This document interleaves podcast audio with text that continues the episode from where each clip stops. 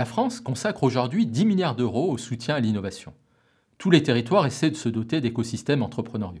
Ces initiatives peuvent être portées par des entreprises comme Station F ou des territoires comme Sophia Antipolis. Dans les écosystèmes les plus dynamiques, les universités jouent un rôle important, en s'appuyant notamment sur des incubateurs. Quelles sont les conditions pour que les écosystèmes entrepreneuriaux universitaires génèrent une performance durable? Pour comprendre les dynamiques entrepreneuriales et d'innovation dans un territoire, la notion d'écosystème entrepreneurial retient une attention majeure. L'enjeu est d'ouvrir la boîte noire de l'écosystème pour mieux accompagner les territoires et les membres de l'écosystème entrepreneurial. Pour mieux comprendre les écosystèmes entrepreneuriaux, deux perspectives peuvent être privilégiées. La première, de nature stratégique, est centrée sur les stratégies mises en œuvre par les acteurs à l'intérieur d'un écosystème. La seconde perspective est structurelle.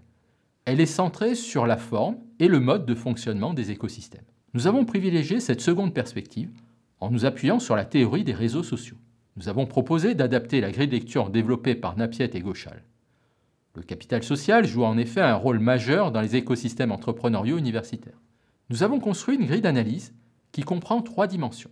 La dimension structurelle renvoie à la forme de l'écosystème et à la nature des liens entre les membres de l'écosystème.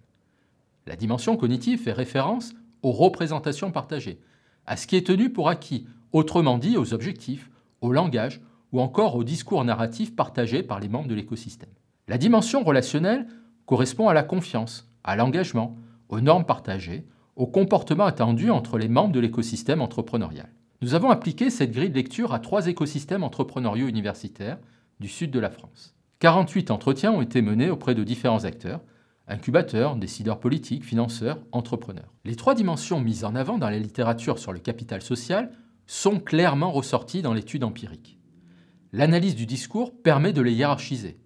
La dimension structurelle est apparue essentielle. Autrement dit, la façon dont l'écosystème est structuré, la nature des relations entre les membres de l'écosystème, le degré d'ouverture sont fortement mis en avant pour expliquer la performance et la durabilité de l'écosystème entrepreneurial universitaire. La deuxième dimension qui joue un rôle déterminant est la dimension relationnelle.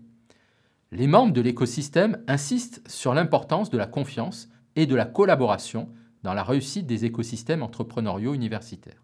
La dimension cognitive, qui fait référence aux représentations partagées, apparaît un peu plus en retrait, même si elle ressort comme une condition nécessaire au développement d'écosystèmes entrepreneuriaux durables. Les interactions entre ces trois dimensions sont également apparues comme déterminantes pour expliquer la performance durable des écosystèmes entrepreneuriaux universitaires, appréciées en référence notamment à la pérennité à 5 ans des entreprises créées et au nombre d'emplois créés.